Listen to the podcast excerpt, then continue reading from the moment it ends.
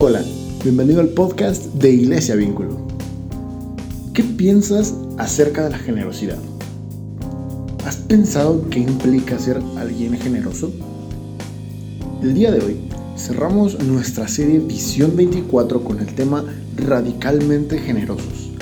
Y a través de la palabra de Dios estudiaremos qué es la generosidad bíblica y cómo de manera práctica podemos aplicarla hacia con otros. Acompáñanos. Nosotros como iglesia somos un proyecto que queremos que las personas vean diferente a los cristianos, a la iglesia y aún a Cristo en nosotros. Eh, estamos comprometidos y nuestros cuatro valores para el siguiente año y de por vida van a ser ser una iglesia descaradamente bíblica, irreductiblemente simple, ser una iglesia comprensiblemente relevante y ser una iglesia radicalmente generosa. Y cuando hablamos de generosidad, es una de las razones por las cuales los cristianos no vienen el domingo a la iglesia, creo. Si se dan cuenta, la semana pasada dijimos que íbamos a hablar de la generosidad y los codos no vinieron hoy. Entonces, el que no vino hoy, ya sabe, gracias a Dios, ya Mariano está entre nosotros. Le damos la bienvenida a Mariano y a su familia. Él no es codo, por eso vino hoy. Y vamos a, a ver ahora nosotros de manera precisa acerca de esta gran verdad. Pero permítame orar para pedirle a Dios que nos dé sabiduría. Amado Padre, estamos agradecidos contigo, Señor, porque Mirar las cosas desde nuestra perspectiva es lo más fácil. Pero Señor, mirarte a ti desde los lentes de la gracia con la que tú nos miraste es completamente distinta. Te quiero rogar, Señor, para que seas tú encargándote de las cosas, Señor, que nosotros necesitamos, pero también dándonos la sabiduría para, para aplicar lo que necesitamos conocer. En el nombre de Jesús. Amén. Muy bien, eh, cuando nosotros hablamos acerca de generosidad, pensamos siempre en qué? En dinero. Eso es lo primero que nosotros pensamos. Ser generosos implica qué? Dar dinero. Pero nosotros podemos aún ver esta generosidad como una fórmula. No sé si ustedes la ven como una fórmula. Si soy generoso, voy a recibir más la ven como una clave para enriquecerse. Eh, pero realmente existe una generosidad muy diferente a esta. Una persona que ve la generosidad como la forma de enriquecerse es una persona que tiene puestos sus ojos en este mundo y en él mismo. Una persona que ve la generosidad como una forma de bendecir a otros y preocuparse por los demás es una persona que tiene puestos los ojos en el cielo y en las personas, no en él. No sé cuál sea tu experiencia con la generosidad, pero yo te voy a hablar desde lo que me pasó esta semana. Descubrí que realmente yo no soy generoso. Descubrí que me cuesta mucho y no soy generoso. La verdad esto me llevó a una confesión personal con Dios que yo no quiero decirte ahorita a ti, confesar mis pecados delante de ti porque no es la intención. Pero sí te puedo decir que me pude ver cara a cara con la palabra y recordarme que yo no he sido generoso. Y no solamente generoso en cuestiones de dinero. La generosidad se explica o se manifiesta en palabras. La generosidad se da en tiempo con las personas. La generosidad es otorgar perdón.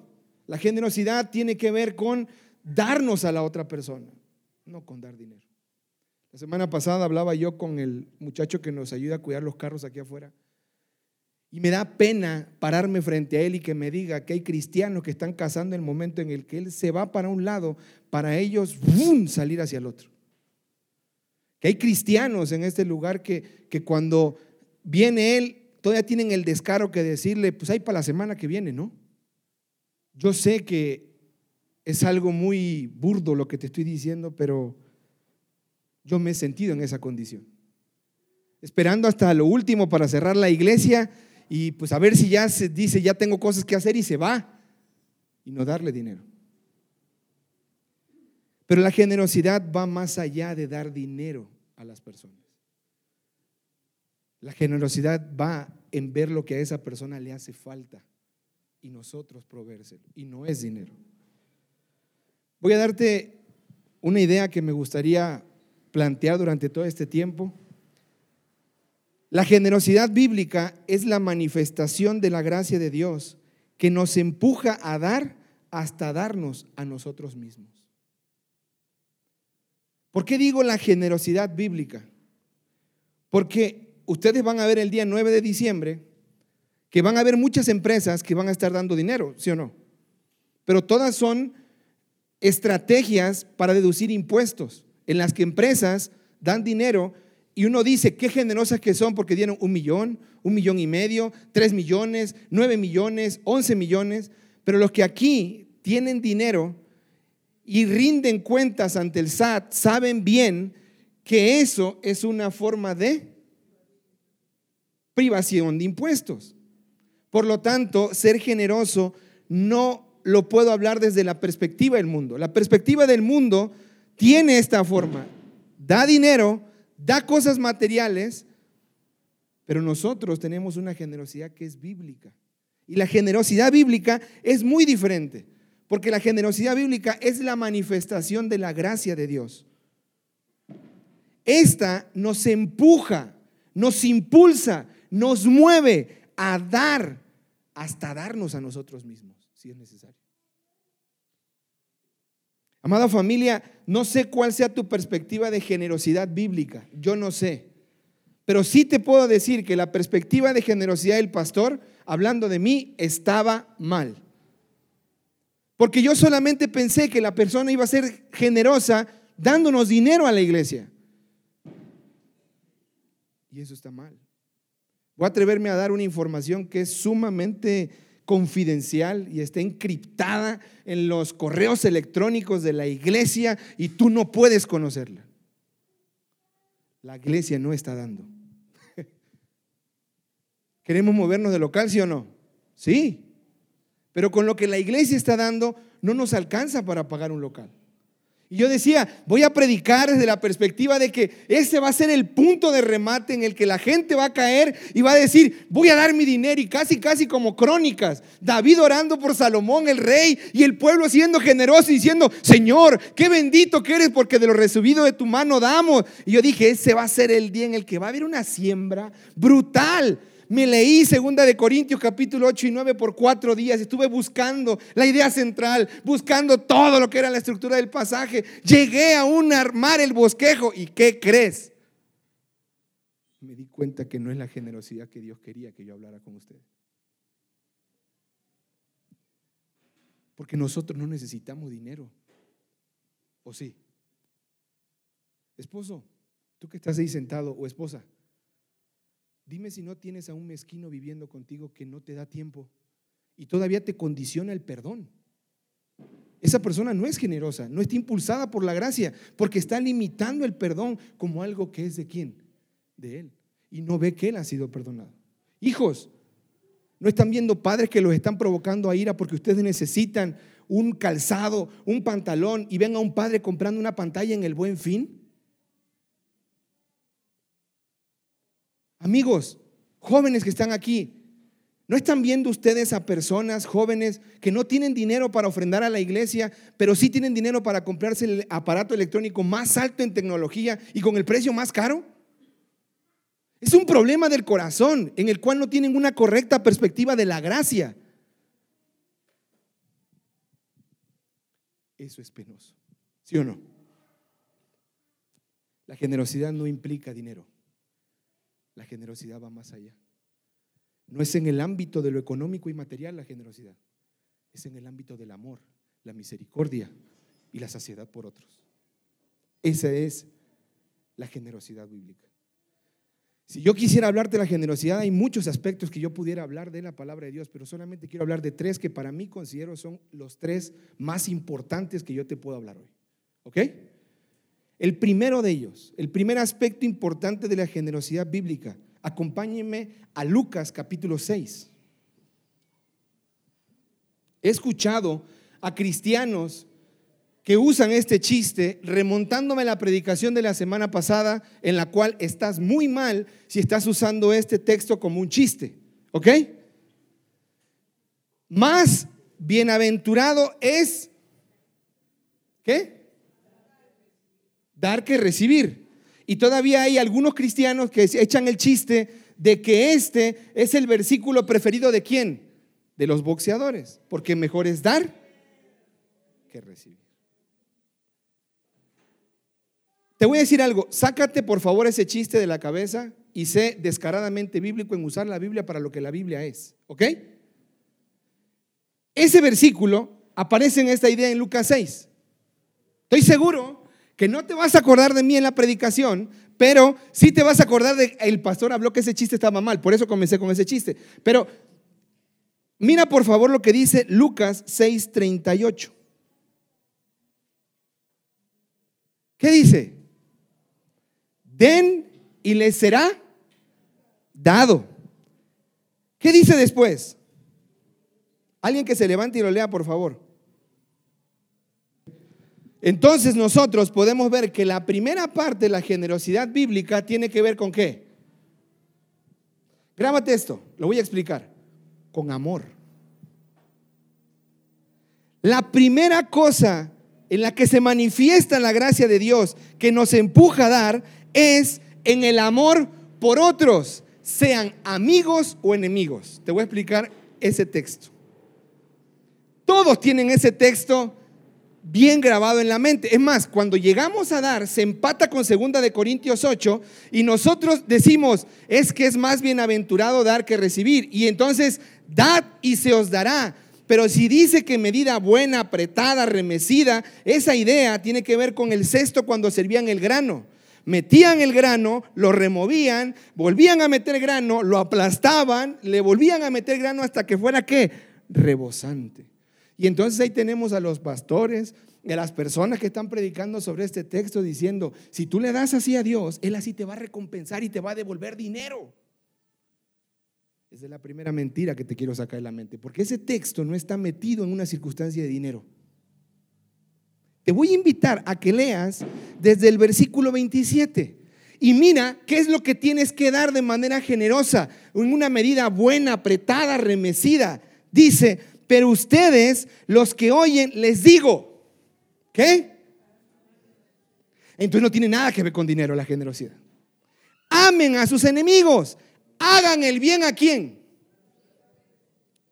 Pero a los que les aborrecen a ustedes, no a los que ustedes aborrecen nada más, a los que les aborrecen a ustedes, bendigan a los que les maldicen Oren por los que les insultan. Al que te hiere en la mejilla, preséntale la otra. Y al que te quite la capa, no se la niegues, tampoco la túnica. Si viene el viene bien y te pide tres varos, dale diez. Eso es lo que está diciendo. A todo el que te pida, ¿qué? Y el que te le quite lo que es tuyo. 31. Y así, como quieres que los hombres les hagan a ustedes, hagan con ellos de la misma manera. Sam, el Walmart tiene esta regla de oro, ¿eh? Y a mí me gusta la regla de oro del Walmart porque la lleva más allá todavía. Jesús dijo, así como tú quieres que te traten, así trata a los demás. Y el de Walmart dice, tratar a los demás como quieren ser tratados es bueno, pero tratar a los demás como tú quieres que te traten, eso es mejor. No tiene nada que ver con dinero, tiene que ver con relación esta generosidad. Si aman a los que los aman, ¿qué mérito tienen? Porque también los pecadores aman a los que los aman. Si hacen bien a los que le hacen bien a ustedes, ¿qué mérito tienen? Porque también los pecadores hacen lo mismo. Si prestan a aquellos de quienes esperan recibir, ¿qué mérito tienen? También los pecadores prestan a los pecadores para recibir de ellos la misma cantidad. Antes bien, amen a sus enemigos y hagan bien, presten, no esperando nada a cambio, y su recompensa será qué? Grande, y serán hijos del Altísimo, pero dense cuenta, y presten no esperando nada a cambio. ¿Cuántos de nosotros prestamos esperando recibir algo a cambio?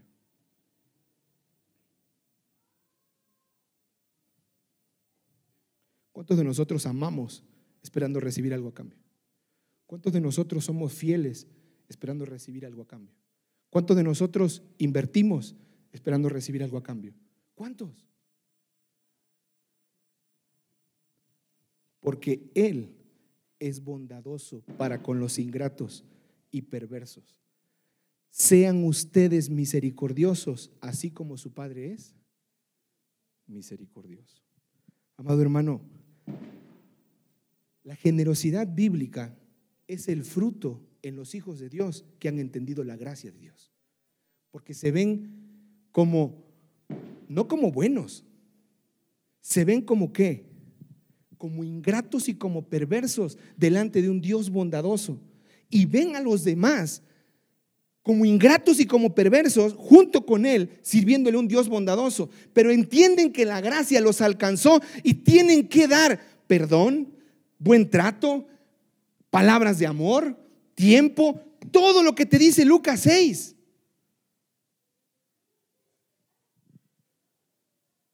Amado hermano,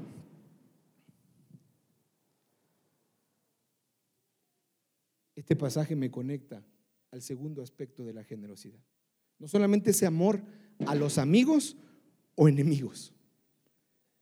Tengo que ser generoso en lo que dice el último versículo. Sean ustedes, ¿qué? ¿Qué cosa es misericordia? ¿Saben ustedes lo que es misericordia? Qué bueno que no sepan, porque eso vienen a la iglesia, a aprender lo que es misericordia. Lucas capítulo 10, versículo 25. Versículo 25. ¿Eh? Es no recibir lo que merecemos. ¿No recibir lo que merecemos es misericordia? Ok. Esa es la definición de Cheli. Voy a hacerla del hermano Daniel. Gracias, Cheli. Sí, porque ni, ni bondadoso soy en dar gracias. A veces ando, pero mal. Lucas 10 te da la explicación del hombre más misericordioso que hay en la tierra. ¿Ok? Lucas 10, 25, mira con quién empieza. Cierto que el intérprete de la ley se levantó y para poner a prueba a Jesús le dijo, maestro, ¿qué haré para heredar la vida eterna? Y Jesús le respondió, ¿qué está escrito en ella? Pues si eres intérprete, ¿qué lees en ella? A lo que él responde, amarás al Señor tu Dios con todo tu corazón, con toda tu alma y con toda tu fuerza y con toda tu mente y a tu prójimo como a ti mismo. Entonces Jesús le dice, has respondido correctamente, sacaste 10, te graduaste por sin tesis, eres bueno, haz esto y vivirás. Pero queriendo él justificarse a sí mismo, dijo a Jesús, ¿qué dijo? ¿A quién tengo que amar? ¿Por qué preguntó eso el intérprete de la ley? Porque ¿a quién no amaban los judíos? ¿Ah? Los cristianos ni existían, hermana, todavía. Pero gracias por responder, hermana. Gracias. ¿A quién? A los gentiles y qué? Ah, entonces le pregunta, ¿quién es mi prójimo? Ahora te voy a decir quién es tu prójimo, al que tú no quieres amar.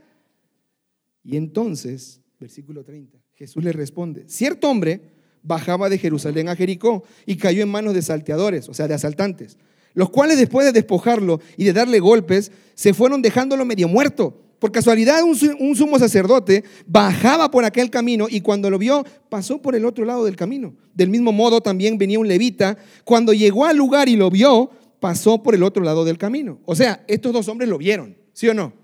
Así como tú ves al que pide dinero en la calle. Así como tú ves al viene viene que está ahí con la franela y hasta te pone el pie en la llanta para que no pase porque está diciendo, dame una moneda. Pero como tú llegaste al carro y viste que el carro no tenía ningún rayón, no le faltaba ninguna llanta, pues no le diste. Y si le faltaba, le reclamas. ¿Sí o no? ¿Eh? Tú, no, tú ni lo pudiste ver. A este brother le bajaron la computadora. Háganse una cooperacha. Hermanos, los dos lo vieron. ¿Pero qué hicieron? Lo mismo que haces tú cuando le dices, ahí la semana que viene nos emparejamos, ¿no? Lo mismo que haces tú cuando ves la necesidad de tu suegra que no la amas y dices, Dios la va a sanar, hermana. Yo no se lo digo a mi suegra. ¿eh? Es lo mismo que le dices a la persona que tú estás viendo en necesidad. Pero ¿qué hizo este hombre? ¿A quién no amaban los fariseos, los, los intérpretes de la ley, los judíos y los fariseos?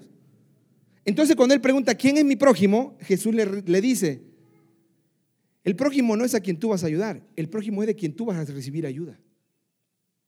Eso está muy fuerte.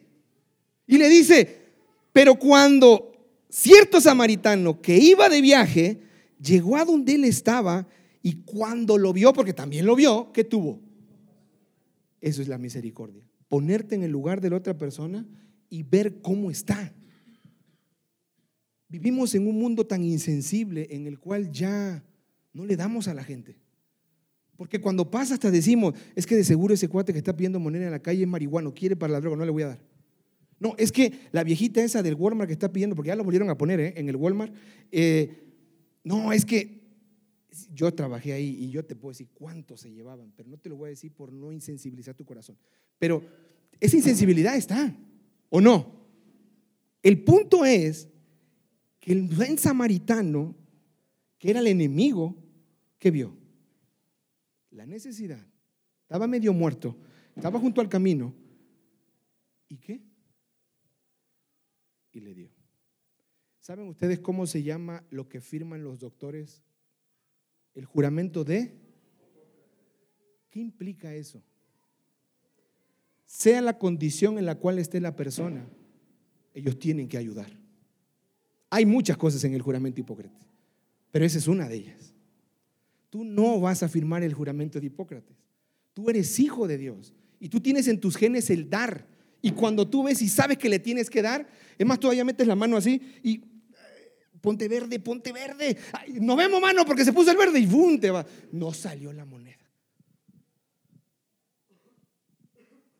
¿Qué hizo este hombre? Acercándose, le vendó las heridas, derramó aceite y vino sobre ellas y poniéndose sobre su propia cabalgadura lo llevó a un mesón, lo cuidó al día siguiente, sacando dos denarios, se los dio al mesonero y le dijo, cuídalo, y todo lo demás que gaste, cuando yo regrese te lo voy a pagar. Pregunta del millón a ti que te titulaste. ¿Cuál de estos tres tú piensas que demostró ser prójimo de que cayó en manos de salteadores? El intérprete preguntó, ¿quién es mi prójimo para que yo le ayude? Porque se quería justificar. Jesús le respondió, tú de quién puedes recibir ayuda y tú eres prójimo de quién. Prójimo no es a quién voy a ayudar, prójimo es yo ayudando. Si tuviéramos esa percepción de lo que es ser prójimo, nos daríamos cuenta que estamos en otra postura. No una postura en la que voy a evaluar si la otra persona necesita o le puedo dar ayuda. Una postura en la cual yo soy prójimo. Y yo tengo la capacidad, porque los dos hombres de la religión, sacerdote y levita, eran insensibles y se fueron. La religión es insensible y permíteme decirte algo, hermanita o hermanito o visita, si no estás ayudando a alguien, eres un insensible porque ya viste la necesidad y no la quieres cubrir. Y no es económica muchas veces. ¿A poco Mariano pidió que le fueran a dejar dinero al hospital en una noche? pedía gente que lo fuera a cuidar. Bueno, no Mariano, Mariano tiene que saber que eran otros los que pedían por ti, pero estaban pidiendo por él. ¿Quién fue y se ofreció? Claro, porque dormir en un hospital y más si te toca en el IMSS y peor el de la Margarita, uff, ni cama tienes. Pero es que no vas a dormir, vas a cuidar a un enfermo, ¿no? Ah, yo, yo, mira, yo me ofrezco cuando son ir a cuidar enfermos en la beneficencia. No, tienen unos sillonzotes, te dan cobija, te dan fruta, agua para el que cuida, tienes otro lobby en la parte de al lado, tienes internet. Ah, pues ahí todos quisiéramos ir a cuidar, ¿va? El primer aspecto de la generosidad bíblica es amor por los demás, sean amigos o enemigos. El segundo es misericordia por los demás, sean amigos o enemigos. Y el tercero ya es más práctico.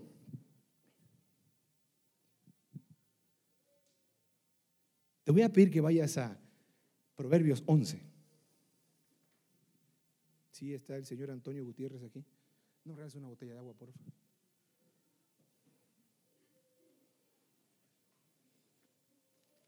Proverbios capítulo 11. Mira, hay muchos versículos para hablar de esto que voy a hablar. Hay demasiados, en serio que hay muchos, pero quiero hablarte solamente de este. ¿Lo tienes? Voy a pedir a una persona que se levante, por favor, y lo lea. No lo quiero leer yo. Una persona que se levante y lo lea. Proverbios 11, versículo 24 y 25.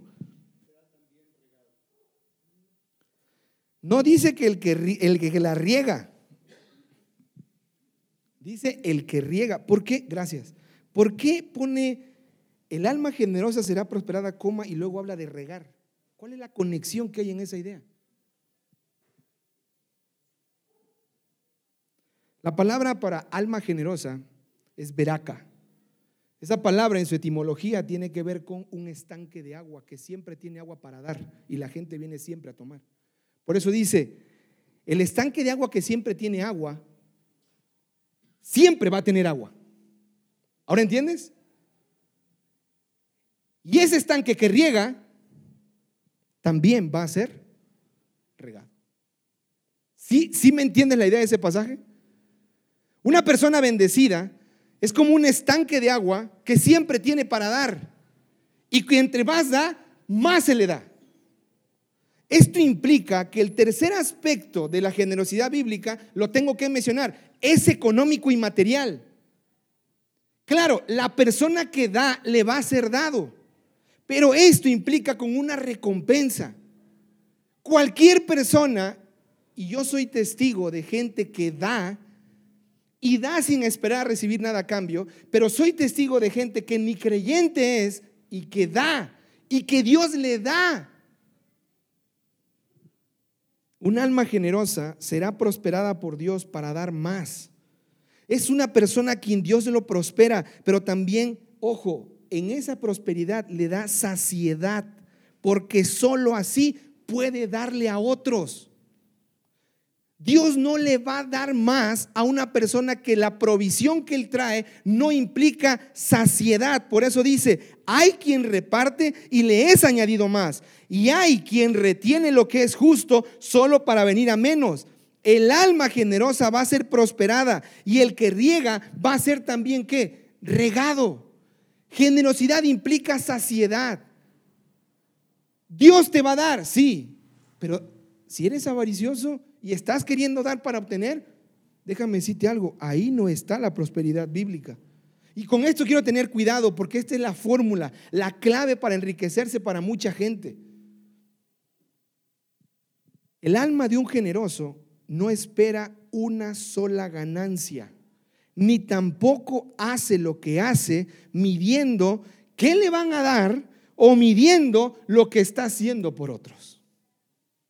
Si tú eres como yo de cuentachiles, si tú eres como yo de mezquino y tacaño, si tú eres de esas personas, y aquí lo tengo que reconocer, hace tiempo hablé con alguien que cumplía años y junto con su esposa estábamos platicando, ellos saben quiénes son porque están aquí, y de repente platicamos así de, yo ya iba a meter mi cuchara, pero me callé, y, y ellos dijeron, yo cuando hago una fiesta, yo hago la fiesta no esperando que la gente me traiga un regalo. Y yo, chirrión, y yo si hago la fiesta, hago un presupuesto y digo, si voy a invitar a cada persona, pues de cabeza son 300, me va a traer un regalo mínimo de 300. Entonces yo estoy así y cuando veo, ¿y el regalo? Nunca llegó. Chirriones, le voy a dar de comer arroz nada más porque no se llevó el pedazo de carne. Pero esa familia a mí me enseñó mucho porque eso es generosidad. Hago una fiesta por mi cumpleaños agradeciéndole a Dios, no esperando recibir nada a cambio. Yo lo hago. Porque estoy celebrando con Dios, que me permitió un año más. Pero la persona que es generosa lo hace el acto de dar y darse a sí mismo por otros. procurando que el bienestar de las demás personas, pero nunca ninguna retribución espera de nadie. Que Dios nos dé esa fe para dar así, pero no espera ni la retribución de Dios. ¿Han escuchado ustedes a iglesias, pastores, que dicen que si tú das el 10%, Dios te va a devolver 10 veces más? Y entonces utilizan el pasaje de nada hagas por contienda o por vanagloria. Y lo dice también en Corintios. Dice, porque Dios ama al dador alegre. No lo des por tristeza o por necesidad. Y entonces la gente ahí está, Señor, pues no te quiero dar mil varos, pero, pero te lo voy a dar porque sé que tú me vas a devolver diez mil. Entonces pasa el día 2, 3, 4, 5, 6, 7, 8, 9, 10 y no cayeron los otros diez mil. Entonces, no, ya no voy a dar, nada más le voy a dar, le das lo que te sobra a Dios y le das qué? 100 varos. Ahí ya, con eso da para que coma el pastor y los demás echen sus, sus chicles o algo así. Si tú estás dando así como yo, tienes que ver que es cierto que Dios nos da cuando le damos, pero el alma generosa da sin esperar a que se le dé, porque no da bajo la motivación de que va a recibir algo. Porque de ser así, esta persona no está siendo generosa. ¿Sabes qué está haciendo? Un comerciante, un negociante con Dios. Está truequeando. Chécate esto. El negociante y comerciante en la generosidad es una persona que en primer lugar vende para ganar. ¿Sí o no? Un comerciante es eso, vende para ganar. Un generoso da para que otros ganen. Un comerciante calcula constantemente. ¿Cuánto voy a invertir? ¿Cuánto voy a ganar? Eh, ¿Será que si conviene? ¿Es prudente? Sí, no. Un comerciante siempre calcula. El generoso no lleva la cuenta de nada. El comerciante siempre va a extender las dos manos. Una para entregar el producto y la otra para cobrar el producto. El generoso solo extiende una mano y es para dar, y la otra la esconde porque solo necesita una para dar y no quiere que la otra se dé cuenta de lo que hizo su otra mano. Un comerciante o negociante calcula y determina cuánto va a ganar y eso que calculó lo cobra y se lo dan por lo que hizo. ¿Cómo le llamamos a eso? Pago por una transacción. Caso contrario es lo que le pasa al generoso, porque da y se da a sí mismo y recibe qué? Algo del Señor. Pero ¿qué crees? Este generoso se sorprende, porque en el acto de la generosidad él no esperaba recibir nada a cambio.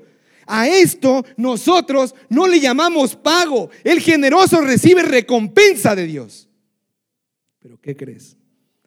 Aquellos que ponen su mirada en el recibir cuando dan, lo que van a recibir solamente es un pago, no una recompensa. Porque fue un negocio lo que hicieron con otros y con Dios y no fue un acto de generosidad.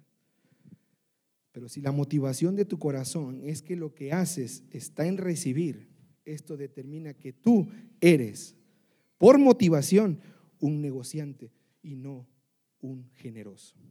Si tu motivación es darte y darte a ti mismo, por otros, para el bienestar de otros, sin importar lo que vas a recibir, entonces tu alma es generosa y adivina qué, va a ser prosperada, pero va a tener saciedad y vas a querer ayudar a otros. El generoso tiene una cualidad, da y se da, recibe de Dios, pero ya lo que recibe ya está viendo a quién le va a dar más. Wow, eso es increíble. Esto es una muestra de la gracia de Dios en nosotros. Si tú estás con esa motivación de dar para que te, para que te devuelvan o se te dé más, entonces te digo algo, tienes que volverle a llamar a tu generosidad mundana y no de Dios. El generoso sabe bien que el Señor no paga, sino que recompensa y gratifica como Él quiere. Pero adivina qué, las recompensas del Señor no son económicas muchas veces porque Él es rico en gracia y abundante en amor. Y Él nos da bendiciones que no tienen que ver con economía. El alma generosa da sin esperar a recibir nada a cambio. Entiende que hay mucha más felicidad en dar que en recibir. Y si recibe, ya está pensando cómo y a quién le va a dar. Hace unos días hablaba con una persona y hablábamos de términos de dinero y cosas así. y me dice, voy a recibir una tanda, voy a recibir aguinaldo. Hoy en la mañana Toño me mandó otro meme por ahí que anda circulando, de que, de, que voy a recibir mi quincena, más aparte mi aguinaldo y todo eso. Y ya están pensando, e, eso ya es un pensamiento porque la persona con la que hablé me dijo, pues lo que me den, este, no, bueno, no te voy a decir para qué lo voy a ocupar, pero ya estamos pensando en qué vamos a gastar ese dinero, ¿o no? El meme que me mandó Toño hablaba acerca de que se iba a comprar unas cosas, iba a llevar a la mujer a comprar ropa, al hijo a comprarle ropa, iba a hacer otras cosas y iba a festejar en la noche él solo, ¿no? Qué chido, ¿no? O sea, qué bueno. Pero ¿cuántos de nosotros ya estamos orando para pedirle a Dios? Hay quien reparte y tú le vas a dar más. Pero si tú te atreves a retener, la otra parte de la promesa es, vas a ir a menos, vas a empobrecer. No va a haber prosperidad. Esto no es Evangelio de la prosperidad, esto es palabra de Dios. ¿Sabes cómo le hacían los judíos? Tenían en la ley en Levíticos que lo que ponían de siembra, si algo caía en un lado no lo podían recoger, porque iba a venir el extranjero o el pobre a comer. Amada familia, ¿qué crees tú que es mejor? ¿Que Dios te prospere o que Dios te pague? Si tu motivación es dar para recibir de Él, vas a recibir un pago. Si tu motivación es dar para darle a otros, vas a recibir recompensas.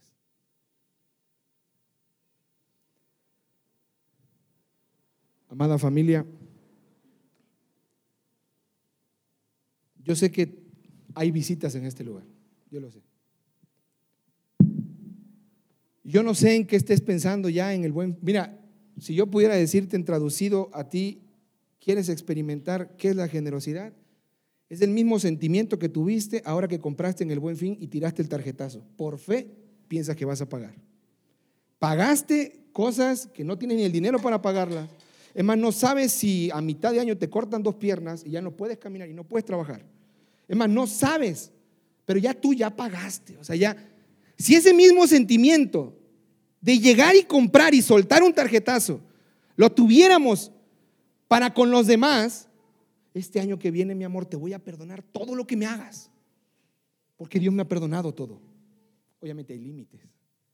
Este, ese año que viene voy a ser más compasivo con las personas. Me voy a poner en su lugar. Este año que viene voy a ir no por, la, por el pago que venga de que me devuelva, no, sino quiero amontonar en el cielo riquezas. Y te quiero pedir un favor. Ve a Mateo capítulo 25.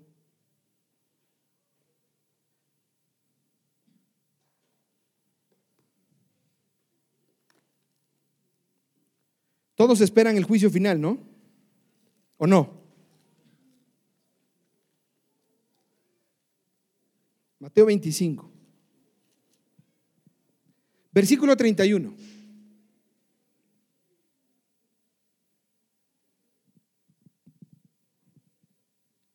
Ese sería un buen tema en la iglesia, hablar del juicio final, porque sé que todos están confundidos cuándo va a ser. La realidad es que todos vamos a llegar ahí. Versículo 31 pero cuando el Hijo del Hombre venga en su gloria y todos los ángeles con él, entonces él se sentará en el trono de su gloria. Y serán reunidas delante de él todas las naciones y separará a unos de otros como el pastor separa a quién? A las ovejas de los cabritos. Y pondrá las ovejas a su derecha y los cabritos a su. Entonces, dice el versículo 34, el rey dirá a los de su derecha, vengan benditos de mi Padre hereden el reino preparado para ustedes desde la fundación del mundo. Wow. Desde Génesis. Antes de Génesis 1 ya estaba diseñado el reino. Wow. Eso lo acabo de leer y por eso paro, ¿eh? pero no tiene nada que ver. Entonces el rey dirá a los de su derecha, vengan benditos de mi Padre, hereden el reino preparado para ustedes desde la fundación del mundo.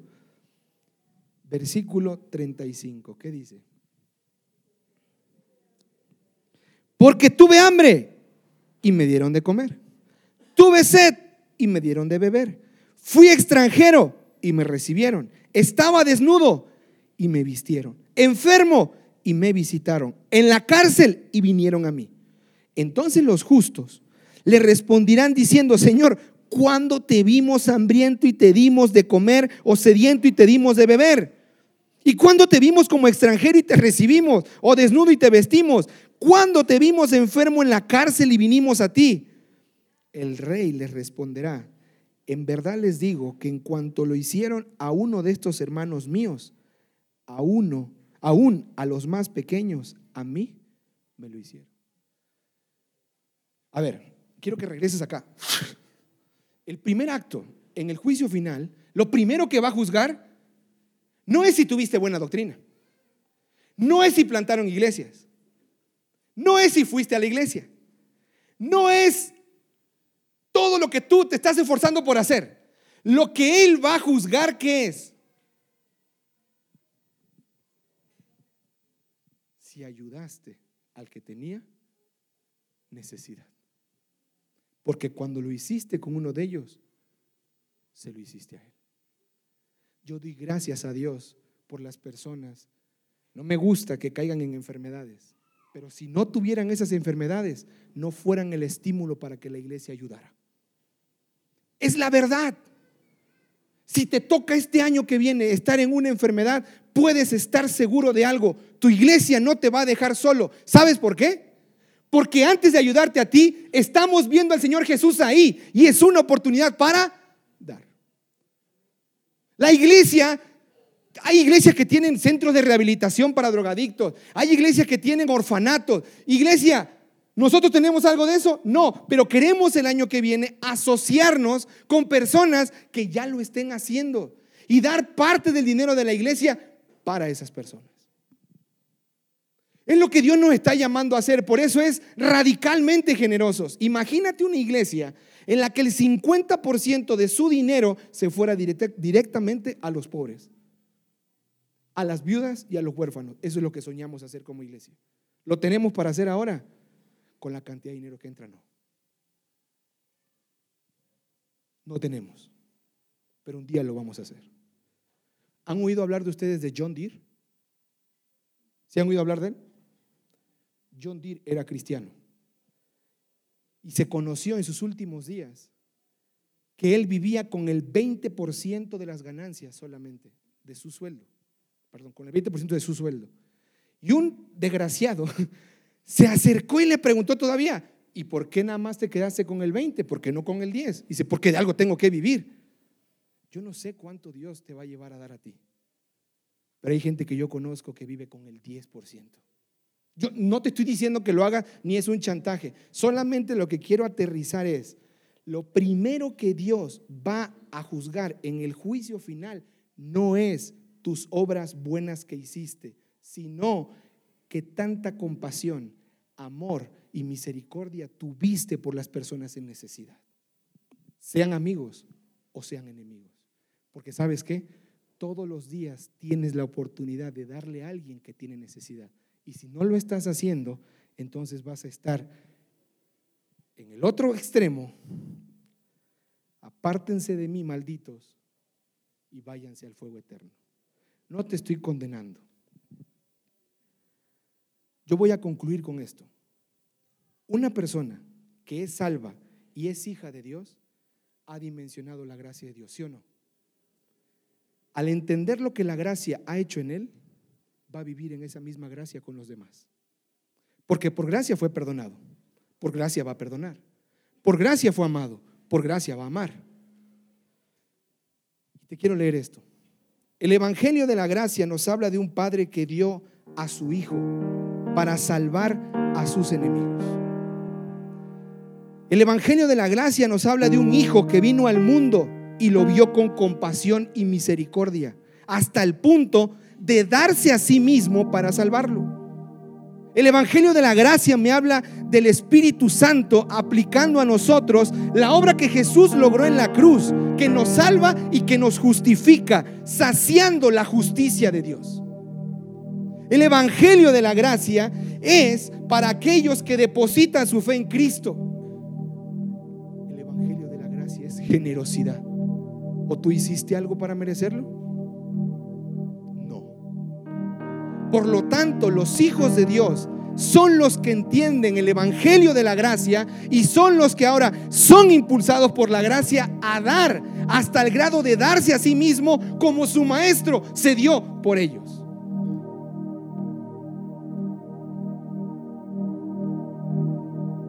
Si tú estás aquí por primera vez, si tú estás visitando este lugar, quiero decirte algo. Es por ti, por quien lo hizo Si tú apenas estás dimensionando este acto de gracia, déjame decirte algo. Es por ti, por quien Jesús vino al mundo como ese buen samaritano. Él venía de paso nada más. Él se paró y se detuvo. Él te vendó las heridas. Él curó tus heridas. Él te subió a su cabalgadura y te llevó a un mesón. Y ahí te dejó y te encargó con alguien y dijo, si algo debe, ponlo en mi cuenta. El Evangelio de la Gracia te dice, si vienes tú a mí, sé que te estás sintiendo avergonzado porque no has sido generoso. Pero esa vergüenza que sientes es para que veas al que sí fue generoso contigo. Y te amó, y te salvó, y te redimió. Porque el amor y la generosidad de Dios tienen que ver con perdón, tienen que ver con rescate. Él no se limitó al punto de que de tal manera amó Dios al mundo que dio a su único hijo para que todo aquel que en él cree no se pierda, sino tenga vida eterna. Hermano, si somos salvos es por la generosidad de Dios. Y si vamos a ir a otros es por la generosidad de ese Dios. Visita, si tú estás ahí arrepiéntete. Él no te condiciona como tu mujer que no te quiere perdonar, como tu marido que no te quiere perdonar. Si tú no te sientes amado, ven a Él. Él no restringe su amor. Él es abundantemente generoso en amor. Pero si tú eres creyente y vienes a esta iglesia, por tiempo no lo puedo leer, pero te quiero recordar lo que dice Efesios 2 tú y yo estábamos muertos en nuestros delitos y pecados. Tú y yo éramos hijos de ira lo mismo que los demás. Tú y yo andábamos en desobediencia, siguiendo lo mismo de los deseos de la carne. Pero tú y yo nos pone los ojos en el cielo Pablo y nos dice, pero Dios, que es rico en gracia, abundante en amor, y de acuerdo a la sobreabundante riqueza de su gracia, nos dio vida en Cristo Jesús. Amado hermano que estás aquí por primera vez de visita quizás, Oh hermano de aquí de la iglesia que estás viniendo cada domingo, te quiero llevar a poner los ojos en el mismo cielo. Que cuando tú entras a la presencia del Padre, lo único que recuerdas son tres cosas. La riqueza de su amor. Lo grande de su amor, perdón, la riqueza de su misericordia, lo grande de su amor y la sobreabundante riqueza de gracia que tiene. Tu Padre te espera en su presencia no para condenarte, porque el que se condenó ya fue Cristo Jesús no para juzgarte, porque el que juzgó ya fue en Cristo Jesús mis pecados. Te espera ahí para qué? Para demostrarte su perdón. Amada familia, seamos generosos como Dios ha sido generoso con nosotros. En amor, en misericordia y en gracia mejor tienes que perdonar, a lo mejor tienes que hoy confesar un pecado y es, y ese hace rato, si fue hace rato. Hay una persona que yo no puedo perdonar en mi corazón. Hay dos personas. Yo no puedo. Me está costando demasiado y es mi padre. Me dolió que me abandonara cuando yo era niño. Y te digo algo, el Señor trajo a mi cabeza algo. ¿Y tú eres Dios para no justificar el acto de ese hombre? ¿Por qué no otorgamos perdón? Porque no queremos justificar a la otra persona. Pero si viéramos a Cristo en él, lo justificamos. Amada familia, ¿qué cosa es lo que te está costando ser generoso? No es dinero. El dinero es lo último un buen tiempo para que bajes tu rostro. Y te voy a dar cinco minutos, que no toque la alabanza todavía, para que tú ores y examines tu corazón. Baja tu rostro. Reflexiona ahí en tu lugar. Tienes a un Dios que es amplio en perdonar. Tienes a un Dios que te dio a su único hijo. Tienes a un Dios que te dejó morando el Espíritu Santo. Tienes un Dios que es sobreabundantemente rico en gracia, amor y misericordia contigo. Porque a ti te cuesta ser generoso con las demás personas. Confiésale ahí a Dios ese nombre y esa persona a la que te cuesta perdonar.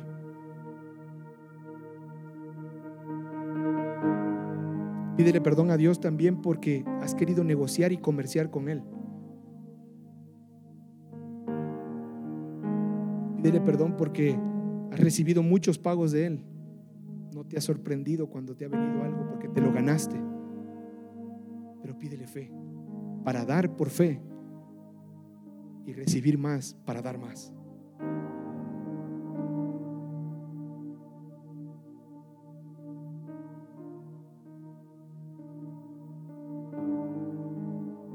Pídele perdón a Dios porque no has sido generoso con tus hijos, que les has robado tiempo, porque has puesto en primer lugar tu trabajo, has puesto en primer lugar tu responsabilidad como proveedor, te has excusado que si no fuera por ti, ¿quién comería en esa casa?